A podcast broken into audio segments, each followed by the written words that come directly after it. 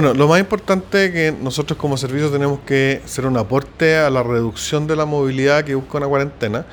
y por tanto vamos a potenciar toda nuestra atención remota y para eso tenemos eh, canales digitales, eh, WhatsApp, eh, teléfono